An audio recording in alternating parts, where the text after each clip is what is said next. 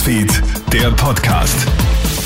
Mit mir, Matthias Klammer. Ich wünsche dir einen schönen Montagabend.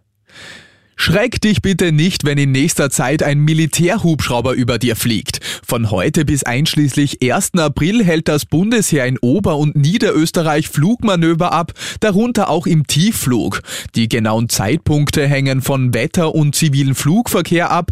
Die Bevölkerung muss aber wirklich nicht nervös sein, es sind reine Übungen. Sebastian Schubert vom Militärkommando Niederösterreich. Wir üben den Raum grob zwischen den Flughäfen Linz-Hörsching in Oberösterreich und dem Militärflughafen Langenlebern bei Tulln in Niederösterreich. Sehen wird man einzelne Hubschrauber bis kleine Gruppen, also zwei, drei Hubschrauber. Die Ex-ÖVP-Familienministerin Sophie Kamersin muss weiter in Untersuchungshaft bleiben. Das Wiener Landesgericht für Strafsachen hat heute Mittag einen Enthaftungsantrag ihrer Anwälte abgewiesen. Kamersin wurde ja bereits am 2. März fest und am 4. März in Untersuchungshaft genommen. Die Wirtschafts- und Korruptionsstaatsanwaltschaft ermittelt gegen sie in einer Korruptionsaffäre wegen Untreue und Bestechung. Daneben wird sie der Vergehen gegen wettbewerbsbeschränkende Absprachen und der Geldwäscherei verdächtigt. Wie lange wird in Österreich noch auf breiter Ebene Corona getestet? In der Regierung brodelt es derzeit ja wegen der Gratistests. Gesundheitsminister Johannes Rauch hat ja klargestellt, dass er an den kostenlosen Tests festhalten will.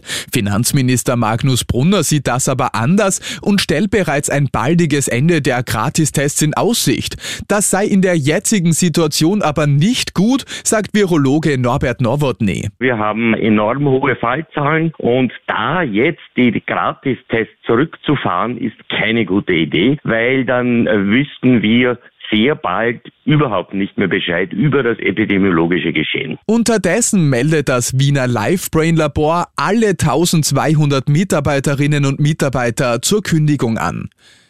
Seit Beginn der russischen Invasion am 24. Februar sind mehr als 2,8 Millionen Menschen aus der Ukraine geflohen. Das ergeben aktuelle Daten der Vereinigten Nationen.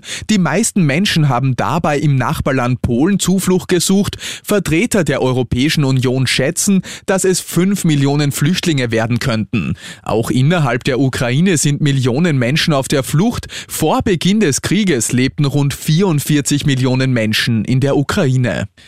Vorsicht vor Spechten, die deine Hausfassade zerstören könnten. Experten vom Naturschutzbund Österreich machen jetzt aufmerksam, wenn du im Frühling lautes Klopfen an deiner Fassade hörst, könnte es sich nämlich um einen Specht handeln. Für die Vögel klingt der dünne Verputz wie Baumrinde und deshalb kann es schon mal vorkommen, dass du ein 50 cm tiefes Loch außen an deinem Haus vorfindest. Doch was kannst du dagegen tun? Zur Abschreckung wird empfohlen, dass du Girlanden dünnen Alublech oder Spiegelfolie an deiner Fassade anbringst, auch Windspiele oder Windräder sollen gegen die Spechtbeschädigungen helfen.